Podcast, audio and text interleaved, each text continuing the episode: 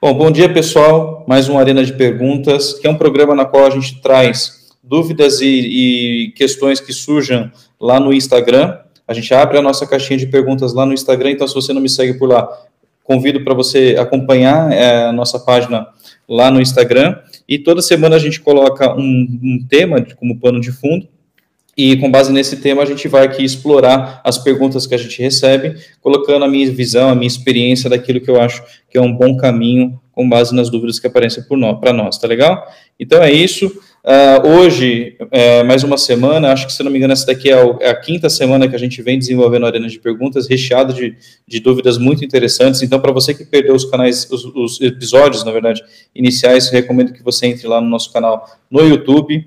É, no Instagram também a gente procura postar por lá, mas no YouTube já tem toda uma playlist bonitinha para você acompanhar desde o primeiro tema até este aqui que a gente vai estar tá executando essa semana. E essa semana, pessoal, a gente veio falar sobre um assunto que é dúvida e ponto de debate para muitos profissionais que trabalham com gestão de riscos ou para aqueles que têm intenção em adotar é, processos para gerir riscos, que diz respeito ao seguinte: como mensurar a exposição de risco da minha empresa, tá? Então, é, esse é um recado que eu dou aqui para todo dono ou dona de empresa, de empresas que estão aí de 3 a 100 funcionários, pequenas e médias empresas que estão com a necessidade de organizar a empresa, com a necessidade de estabelecer uma governança mais interessante, uma governança que ajude você a pensar em sustentar e bem como crescer o seu negócio. Então, em algum momento, a gestão de riscos se encaixa justamente para você conseguir ter melhor processo de gestão e, e avaliação daquilo que você tem ali como incerteza ou como efeito de incerteza com base nos seus objetivos, tá legal? E uma das dúvidas que sempre aparece é, pô, legal, qual que é o melhor critério que eu tenho para avaliar riscos, né? Qual é o melhor formato, qual é o melhor meio, dentre vários que a gente pode encontrar no Google, em consultorias e por aí vai. Qual é aquele que é mais encaixado, qual é aquele que é mais adequado para minha empresa, para o momento atual da minha empresa? Então, com base nesse pano de fundo, a gente recebeu cinco questões do, do, público que a gente disponibilizou e a gente vai explorar elas agora, tá legal?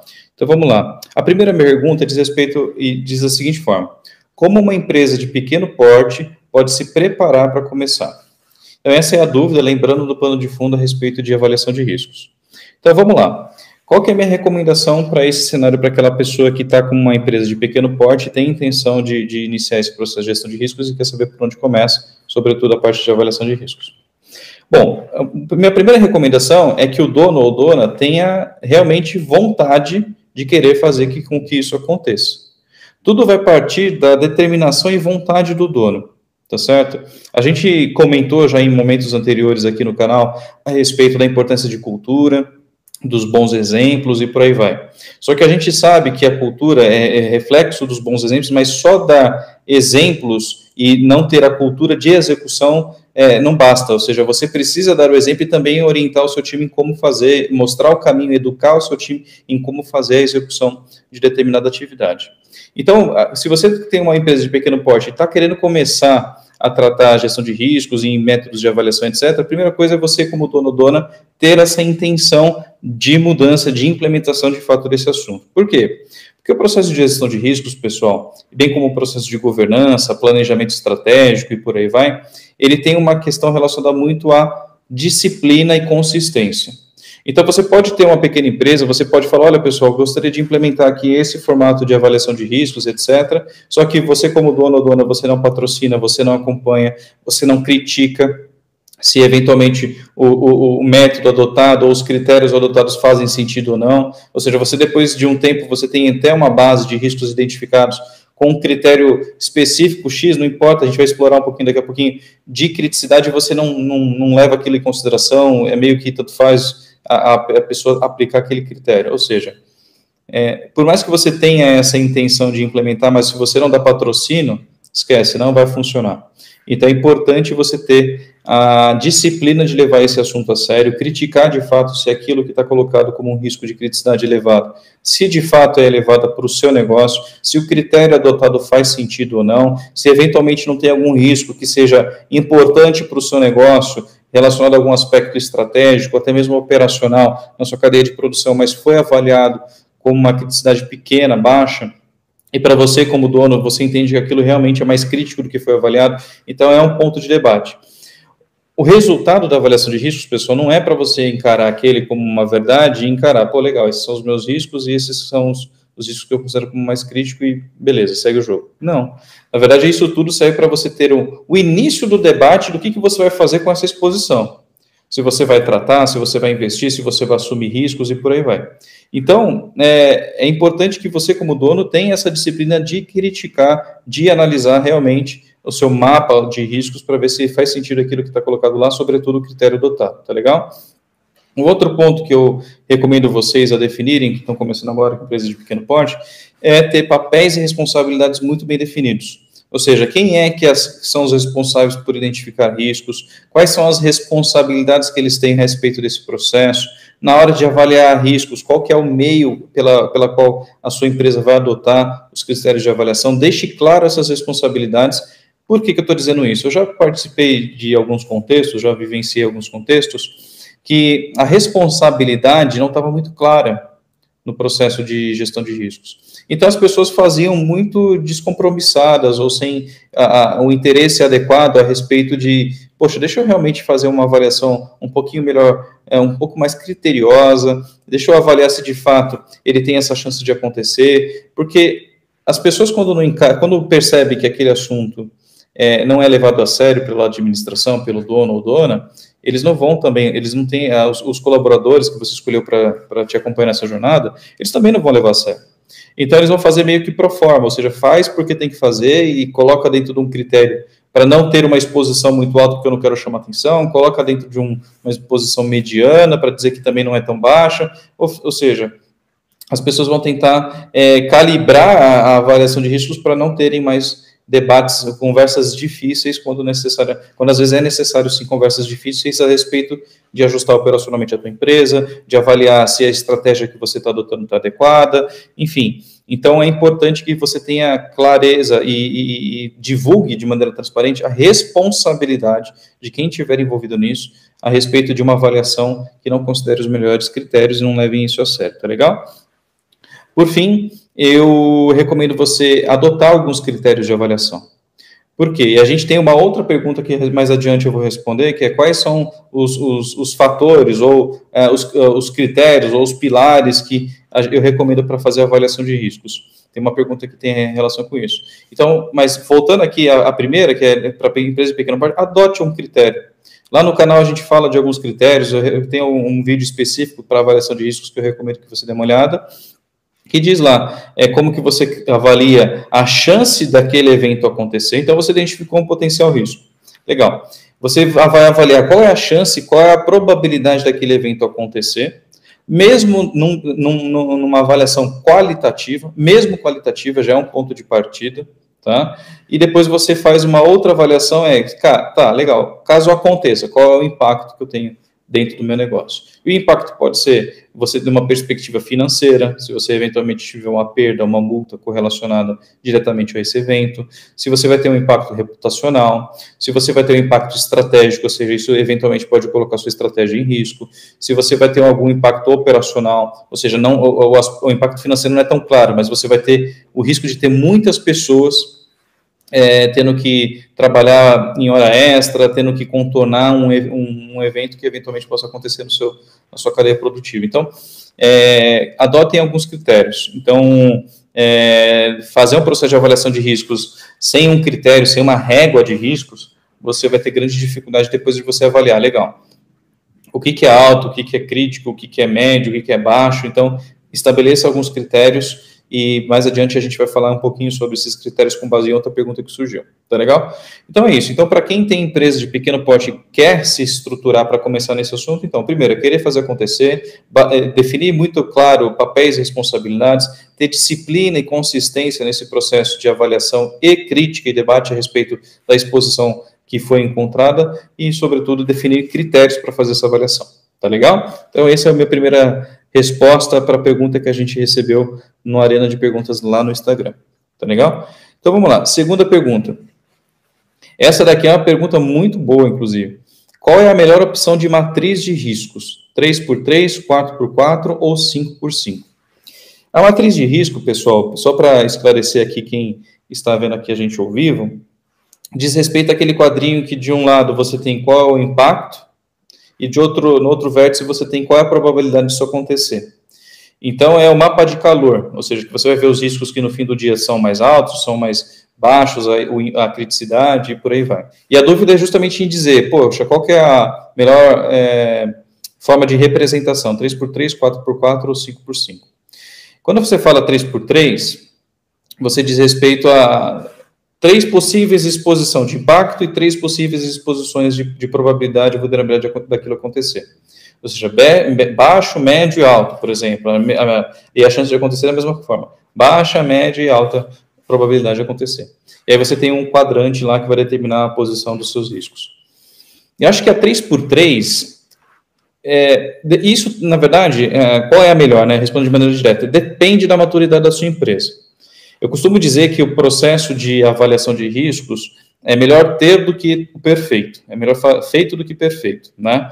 Então, se você está começando agora e você acredita que para o processo inicial, a primeira rodada, o primeiro processo, o primeiro ciclo de identificação e avaliação é mais fácil as pessoas entenderem é, numa avaliação entre três opções, baixo, médio, alto, comece por essa. Não, não tem nada de errado com relação a esse tipo de matriz. Eu acho que ela tem limitações à medida que a sua maturidade começa a aumentar. À medida que a sua maturidade exige um pouquinho, um, uma qualidade melhor de refinamento na hora de você classificar se um risco é mais crítico do que o outro. Tá? Mas se você está começando agora e acredita que esse processo é o mais adequado, a gente vai colocar aqui um exemplo de para depois do vídeo editado, a gente vai colocar esse exemplo, uma matriz 3x3, é, comece por essa, talvez, se você achar que é mais fácil das pessoas entenderem e conseguirem ponderar qual é o nível de exposição que elas acreditam que aquele risco é, é, possui. Tá legal? Por que, que eu estou falando isso? Porque na maior parte das vezes, é, na maior parte de maneira esmagadora, inclusive, para quem está com uma empresa de pequena ou média empresa e está começando agora esse processo, a avaliação de riscos tende a ter um peso qualitativo muito grande. O que é qualitativo? É as pessoas julgar, com base na sua própria experiência, qual é o nível de exposição daquele risco. Entendeu? Então, vai depender muito da pessoa na qual você tem dentro do seu time, da pessoa na qual você está questionando sobre aquela, a chance daquele evento acontecer e qual é o impacto caso eventualmente ele aconteça. Então, se você acredita que a adaptação do seu time vai ser mais rápida numa matriz 3x3, então comece por ela. Tá legal? Qual que é minha, meu nível de crítica a respeito dessa matriz e não recomendo para uma empresa que já está com um nível de maturidade um pouco mais avançado? Porque já teve uma situação, pessoal, em especial no passado, que eu passei por uma empresa que tinha essa matriz, 3x3. E aí, o que, que eu percebi quando eu comecei a avaliar as concentrações de riscos? Eu via que tinha alguns em risco baixo, uma concentração gigantesca em risco médio e uma quase nada ou nada é, em risco alto. E aí eu comecei a questionar, nossa, a gente não tem nenhum tipo de exposição alta, será mesmo que nos nossos processos eles estão é, com um nível de conforto adequado com relação a controles e por aí vai? E aí, qual que foi a justificativa que foi me dada naquela época? Olha, aqui o alto a gente considera só aquilo que pode quebrar a empresa. Só aquilo que pode realmente colocar em risco a continuidade da empresa. Eu falei, tá bom, é um critério. É, o baixo, ah, o baixo é aquilo que a gente encaixa, acredita como oportunidade de melhoria, algo não tão crítico, se não fizer não tem problema. Legal, e o médio? Aí ele falou, ah, o médio é o resto. Então, o que, que significa dizer? Se você tem uma matriz 3 por 3, as pessoas vão ter a tendência a dizer que o seu risco, por definição, é médio. Por quê? Porque ele não vai querer se expor e dizer que o risco dele vai quebrar a empresa, ele vai receber críticas. Ele também não vai querer dizer que é muito baixo, senão ele não vai ganhar prioridade. Ou seja, coloca tudo no meio do caminho. É por isso que a, a sua, o seu processo de avaliação de risco, em algum momento, vai precisar ser evoluído. Por quê? Porque senão você vai ter uma concentração quase que arbitrária, quase que induzida a ficar numa, numa exposição moderada, justamente pelo fato de você não querer, não, não entender que aquele risco vai quebrar a empresa, parar a empresa, bem como não é algo tão irrelevante assim. Então, a 3x3 eu acho que tem esse tipo de crítica quando chega em algum momento que você precisa ter um refinamento maior com relação à exposição geral da companhia, sobre todas as concentrações e por aí vai. E aí, então, esse é meu ponto de crítica da 3x3, mas, mas de novo, se você está começando agora e você acredita que isso é mais fácil de interpretar e adaptar num processo de numa jornada de evolução, pode começar por ela que não tem problema nenhum. Só vejo críticas à medida que você chega a um ponto de maturidade e pode ter esses problemas, uma concentração muito alta no meio do caminho, justamente pelo, pelas, pelas pessoas nunca querer estar no alto e muito menos no, no baixo, tá? Muito bem. É, falando sobre a 5x5 antes de chegar na 4x4, tá? A 5x5 é interessante, por quê? Porque ela tem cinco possibilidades de vulnerabilidade e cinco possibilidades de impacto. A gente está colocando aqui né, uma, uma, uma, visão, um exemplo desse, dessa matriz 5 por 5. É uma matriz que funciona? Sim, como a 3 por 3 também funciona, depende muito do nível de maturidade.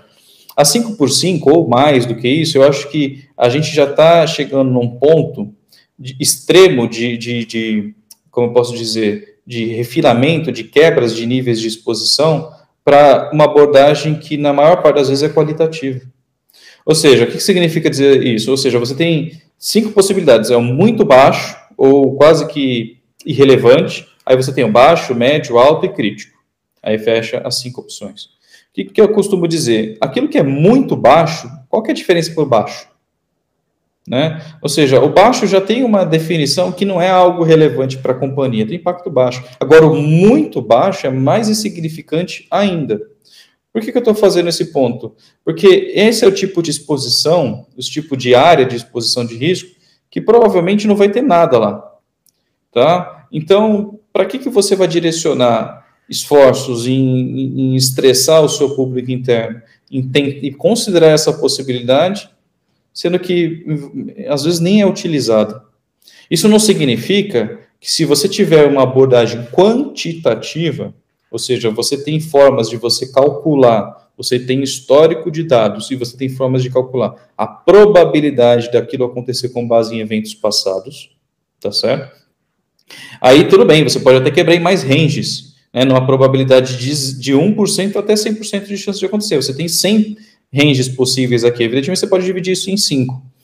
Da mesma forma, impacto. Se você tem uma abordagem quantitativa que você consegue mensurar e determinar a sua exposição financeira a respeito de determinado impacto, show de bola também. Você pode quebrar em mais de cinco, até mais de cinco quadrantes. Agora, se a sua abordagem é predominantemente qualitativa, a 5 por 5 ela não vai estar tá ruim, é, mas eu acho que ela vai ter um, um, um nível de representação gráfica que praticamente uma parte desse seu heatmap é praticamente inabitável por conta de, por riscos identificados e para mim se torna uma matriz é, um pouco inútil do ponto de vista de, de ter exposição nessa nessa área, tá legal? Mas quando você olha as outras opções, baixa, moderada, alto e crítico, eu acho que são é, é uma opção interessante que aí eu caio na matriz 4x4, que a gente está colocando aqui como opção de uma matriz 4x4.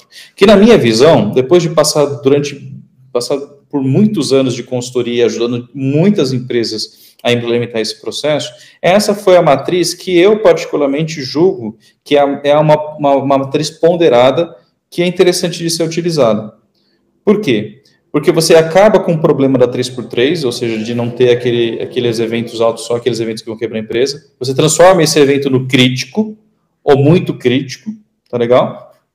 Aí você tem a ponderação entre o moderado e o alto. Ou seja, você tem a possibilidade de conseguir distinguir aquilo que realmente tem uma exposição moderada e aquilo que tem uma exposição alta, mas não é tão crítico ao ponto de parar a tua empresa. Mas ainda assim tem um nível de importância e preocupação maior do que um, uma exposição moderada ou baixa. Tá legal? Então, eu recomendo, a 4x4, quando você tem uma abordagem qualitativa de maneira mais predominante, quando você depende, o seu processo de avaliação de riscos depende da opinião, do julgamento das pessoas, eu acho que essa é a melhor abordagem. Inutiliza a 3x3 ou a 5x5? Não, mas eu acho que ela é mais objetiva.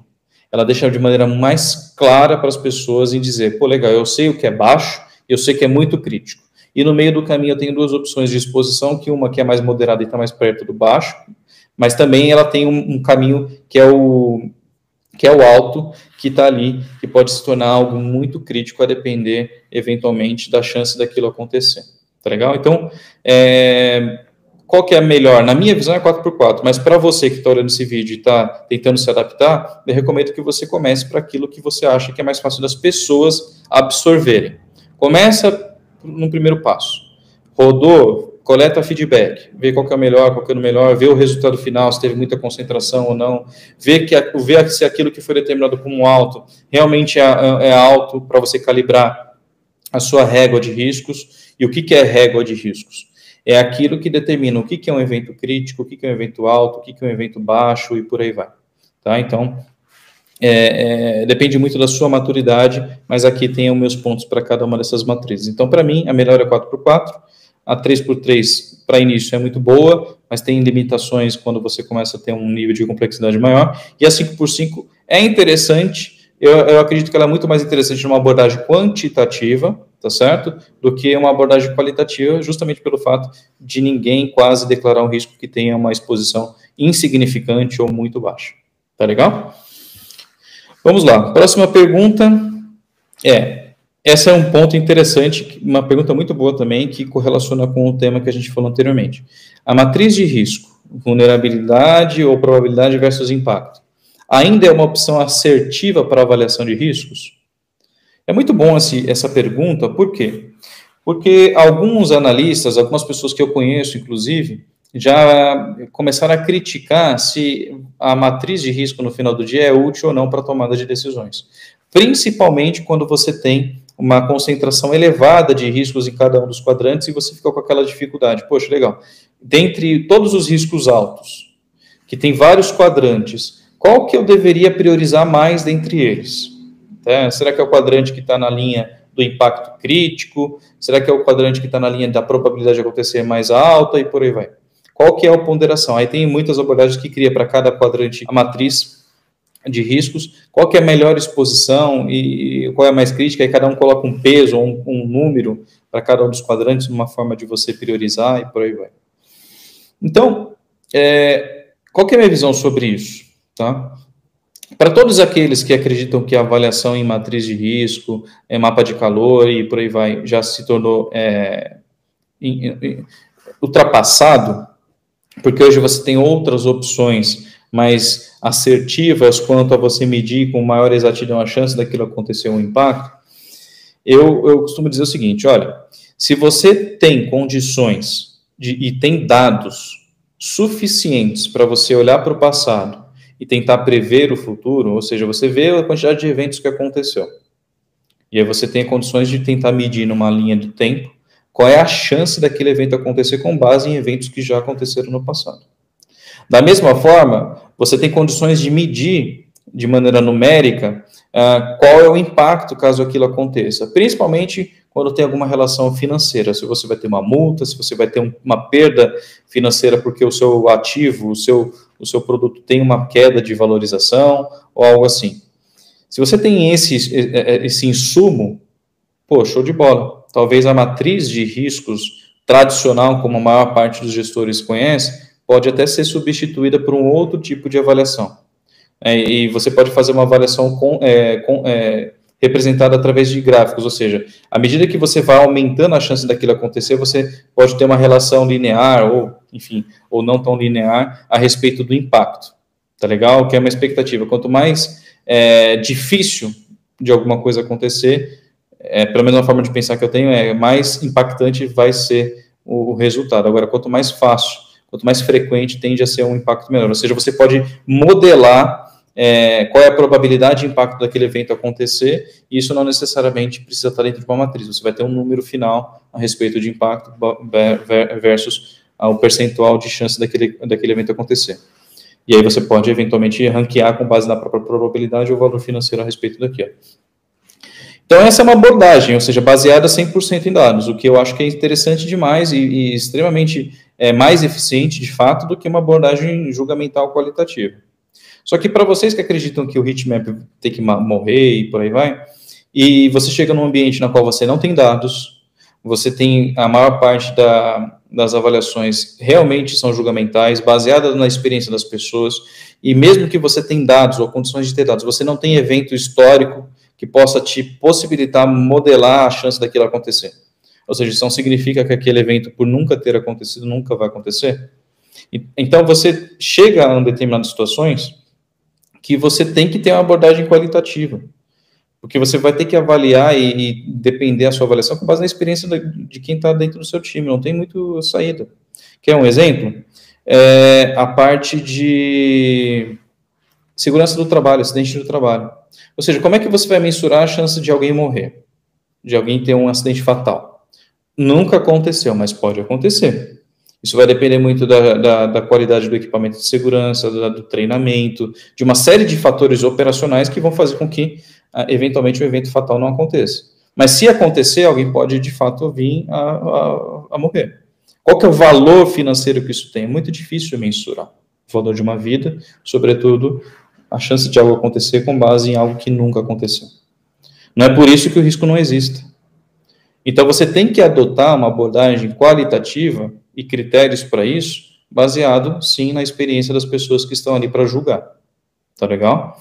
Então, é, eu costumo dizer que o heat map, a matriz de risco, né, que é a, a, a relação entre probabilidade e impacto, ela ainda é interessante, sim, porque não temos ainda densidade suficiente para ter a maioria dos cenários possíveis de serem misturados em dados.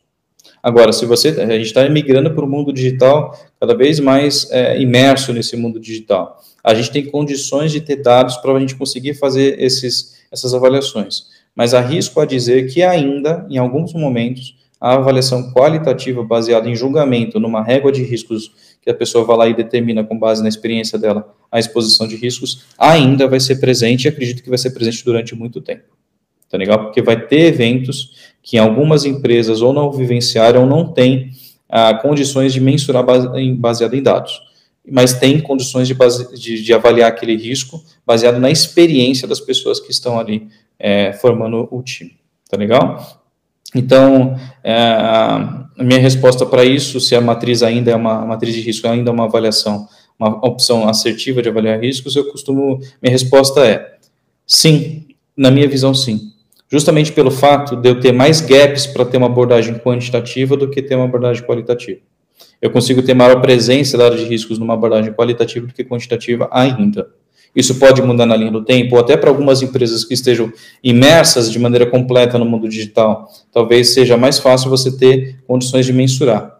Ainda assim, a depender do histórico e a falta de eventos concretos que possam é, sustentar um cálculo de probabilidade, você é, é corre o risco de extrapolar né, uma, uma avaliação de chance de algo acontecer com base naquilo que você não tem nos seus dados. Ou seja, você está, imagina, você está extrapolando, você está julgando de alguma forma que a chance de acontecer é X, não por conta de, de, de eventos passados, mas por conta de você, para mensurar a chance daquilo acontecer. Ou seja, você só mudou os meios, mas ainda continua qualitativo. Então, eu acho que depende muito do cenário, mas acredito que ainda é esmagadora a necessidade de você ter uma matriz qualitativa. Tá legal? Mas, de novo, se você tiver condições de fazer uma abordagem baseada em dados, é, é sempre muito mais bem-vinda, porque você vai ter embasamento para julgar se aquilo tem a chance de acontecer ou não. Tá legal? Muito bem. Agora, quarta questão que a gente recebeu. Quais fatores você recomenda para avaliação de impacto essa é uma boa pergunta, porque e fatalmente é de alguém que já começou a trilhar esse caminho. Então vamos lá.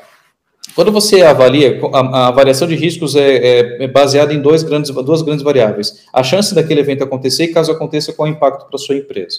Tá? E quando você começa a avaliar impacto, poxa, caso é, é, o vazamento de dados aconteça, caso eu tenha um produto que gere algum impacto negativo para os meus clientes, caso receba alguma multa e por aí vai.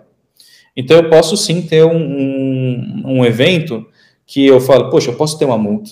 Eu certamente vou ter um impacto reputacional. Eu certamente vou ter problemas com, com leis e com aquilo que, é, enfim, aquele setor que é regulado por alguma entidade, eu vou ter problema com ele. Isso fatalmente pode, inclusive, impactar a minha estratégia, porque a depender da magnitude disso, eu vou ter é, dificuldade em sustentar esse produto. Então, perceba que, a depender do evento, você pode ter N impactos tá? Então, a minha recomendação é que você tente adotar mais de um driver, mais de um pilar para você avaliar impacto. E aí vai depender daquela pessoa que está ali avaliando, de novo, como eu estou dizendo hoje aqui, vai depender daquela pessoa que está avaliando e julgar, poxa, eu tenho realmente impacto financeiro, eu posso ter reputacional, e a depender da régua de riscos para cada um desses pilares, ele julgar, poxa, o financeiro, o impacto, caso aconteça, é alto.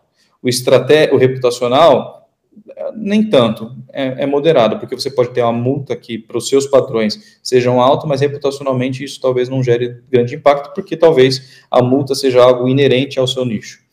É, você pode ter um aspecto legal, puta, nem, é, já faz parte do, do jogo ter esse tipo de coisa, pode acontecer, mas se eu demonstrar que eu tenho controles e talvez possa minimizar o impacto, enfim. Você pode ter diferentes exposições a depender do seu pilar, do seu critério que você adotou. Tá legal? Então, a minha recomendação de pilares para você avaliar impacto financeiro é você determinar uma régua, e como eu disse anteriormente, em quatro exposições, que para mim é a melhor é, sugestão, entre baixo, moderado, alto e muito crítico, e, ou crítico.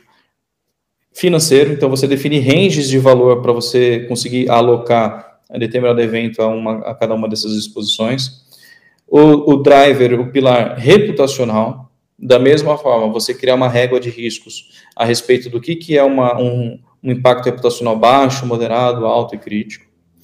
Um driver operacional, porque às vezes, às vezes não, uma, uma, parte considerável de eventos, você não consegue julgar de maneira muito clara e direta impacto financeiro. Por mais que você sabe que no fim do dia você vai ter que pagar a hora extra para o time contornar alguma situação, você vai ter que acionar um parceiro, você vai ter que acionar um, um, um plano de, de, de contingência, etc., que operacionalmente é complexo executar, é custoso você contornar aquele evento, mas você não tem clareza com relação ao impacto financeiro. Então, eu recomendo que você dê aí, crie um pilar operacional. E com base no esforço para você contornar, caso aquele evento aconteça, da sua empresa, você pode julgar se aquilo é alto, baixo, moderado, alto ou crítico. E por fim, eu recomendo o de compliance, um driver de compliance, um pilar de compliance, ou legal, ou regulatório, que você leve em consideração a sua exposição a leis, ou, a depender do seu nicho, a, a regulação que, que determina a observância, né, que regula aquele seu, seu contexto, seu nicho de mercado. Tá? Então, esses quatro são o que eu recomendo. Se você tiver ainda condições de colocar um quinto, que são aspectos estratégicos, ou seja, qual é o impacto relacionado à sua estratégia, isso vai enriquecer ainda mais a sua abordagem. Mas como eu falei, tome cuidado para você não gerar um boom inicial com muitos drivers. Então comece pequeno, vai buscando essa evolução, mas eu acho que de maneira de partida é o financeiro, reputacional, operacional e o regulatório. Tá legal? E aí alguém pode já complementando essa pergunta, por mais que não estava nela, qual que é o impacto, qual é a exposição final, então? Porque eu posso ter um impacto, uma exposição financeira, reputacional, operacional e legal, diferentes. Qual que eu considero como sendo o impacto final do risco? Eu já passei por diversas empresas que já vi diferentes abordagens, mas é, que e quais são essas abordagens? É você definir um peso de relevância para cada um desses pilares. O impacto financeiro é mais relevante para mim. O reputacional talvez seja mais relevante ou não o operacional para mim é mais relevante. Você, você cria pesos percentuais para cada um desses pilares, e a soma desses pesos tem que dar 100, evidentemente, e aí você faz uma ponderação. E ao final você vai ter uma exposição alta ou baixa, dependendo da exposição de cada um desses pilares. Ou uma abordagem mais simplificada é o quê? É você, de maneira conservadora, considerar que o impacto do risco é a exposição mais crítica, mais elevada desses pilares que eu comentei inicialmente.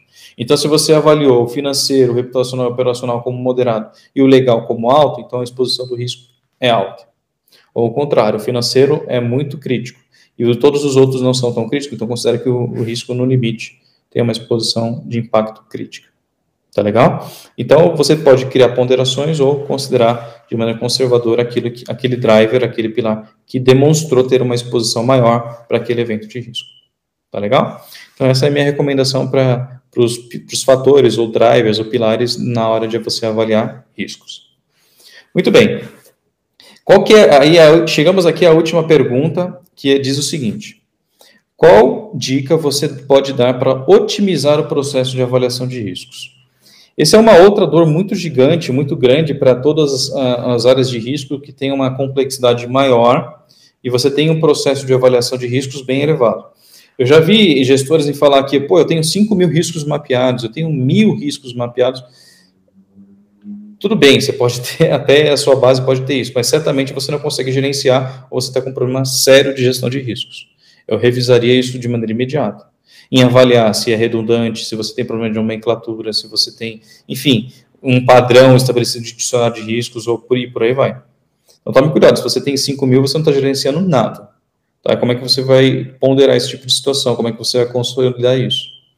E, por natureza, isso já é difícil você manter a atualização de, de avaliação de riscos, é um esforço gigantesco, ao ponto que a empresa pode até, em alguns momentos, até desvirtuar o foco em fazer negócio para ficar fazendo avaliação de riscos. Para uma empresa média e pequena, que tem aí de 5 a 100 funcionários, já começa a ficar numa complexidade mais elevada de você manter isso atualizado. Então, qual que é a minha recomendação para você ter um, uma otimização desse fluxo? Primeiro, elimina a avaliação inerente. Por que, que eu estou falando isso? Para quem gosta de livro-texto, para quem gosta do bodybook, que gosta de seguir a regra, deve estar tá se questionando, o cara está maluco.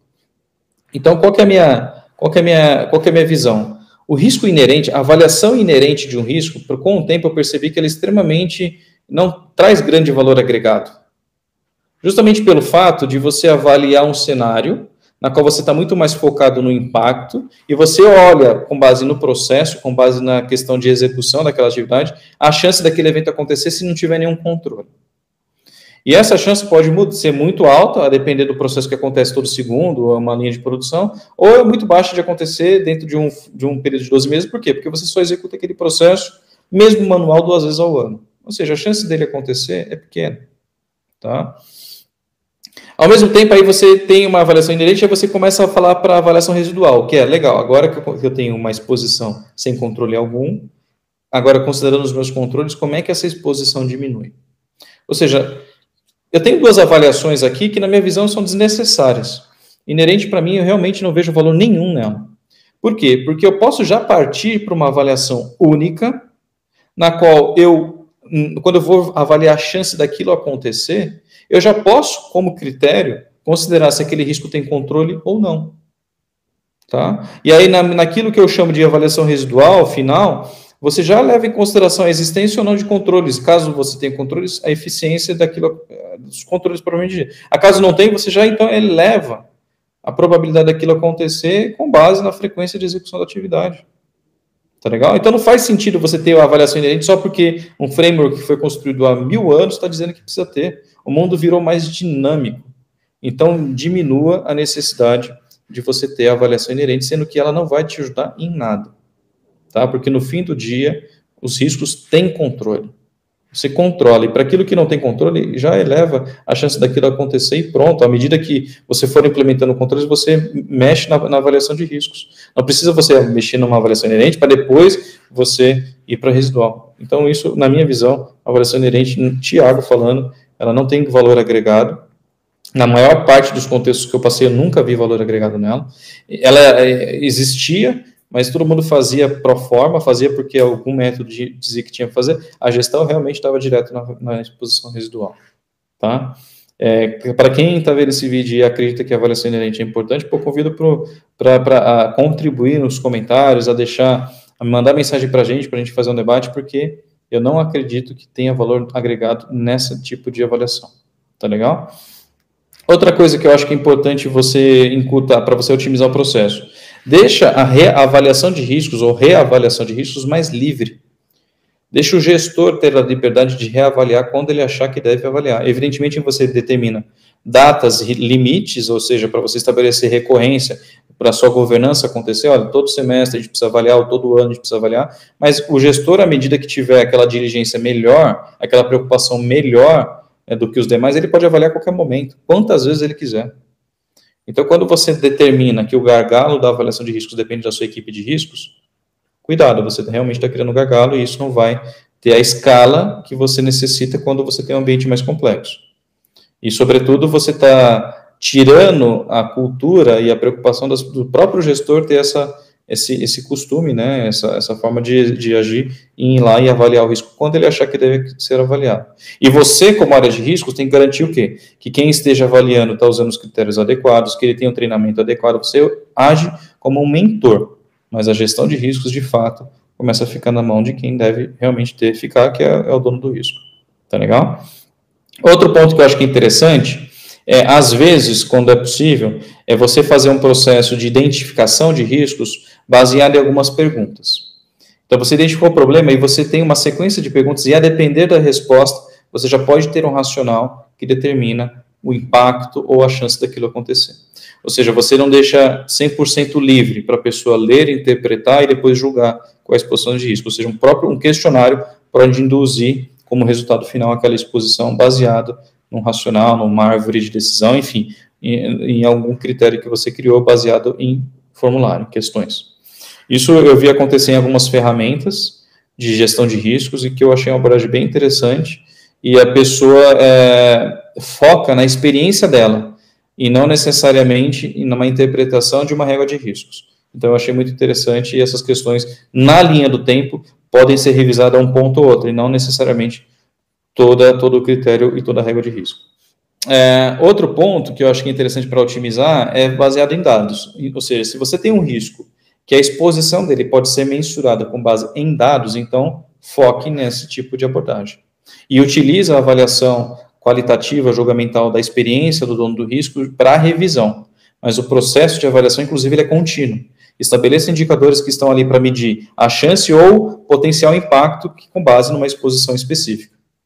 Ah, no mercado financeiro, os riscos de mercado e crédito, isso é muito mais fácil de se mensurar, porque é, você tem dados, é, a exposição é baseada em dados. Então, você consegue medir a chance de alguém não pagar, ou a chance daquele ativo ter uma volatilidade para mais ou para menos. Tá legal? Bem como você mensurar potenciais perdas, o potencial ganho é difícil, porque o ganho pode ser exponencial, mas a perda, no limite, você pode ter o valor total daquele ativo que você investiu. Então, a, a, mensuração de perda, você consegue ter maior facilidade no risco de mercado de crédito. Agora, no risco operacional, aí vai, como eu disse inicialmente, vai depender muito da densidade dos dados que você tem à sua disposição. Não significa que você está no mundo digital que você tem dados úteis para sua avaliação. Então, você precisa entender os objetivos na qual você quer chegar e avaliar se os dados que você tem estão direcionados para atender a esse objetivo.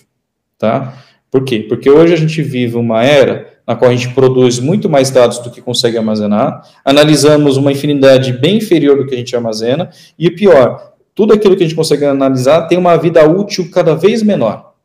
Então é importante você ter uma análise de propósito, de objetivo do seu, da avaliação que você quer fazer, para ver se você tem dados suficientes. Caso você tenha, certamente você vai otimizar e você tira da, de uma abordagem qualitativa que vai necessitar de esforço das pessoas em avaliar aquilo e deixa como um indicador de riscos, tá certo?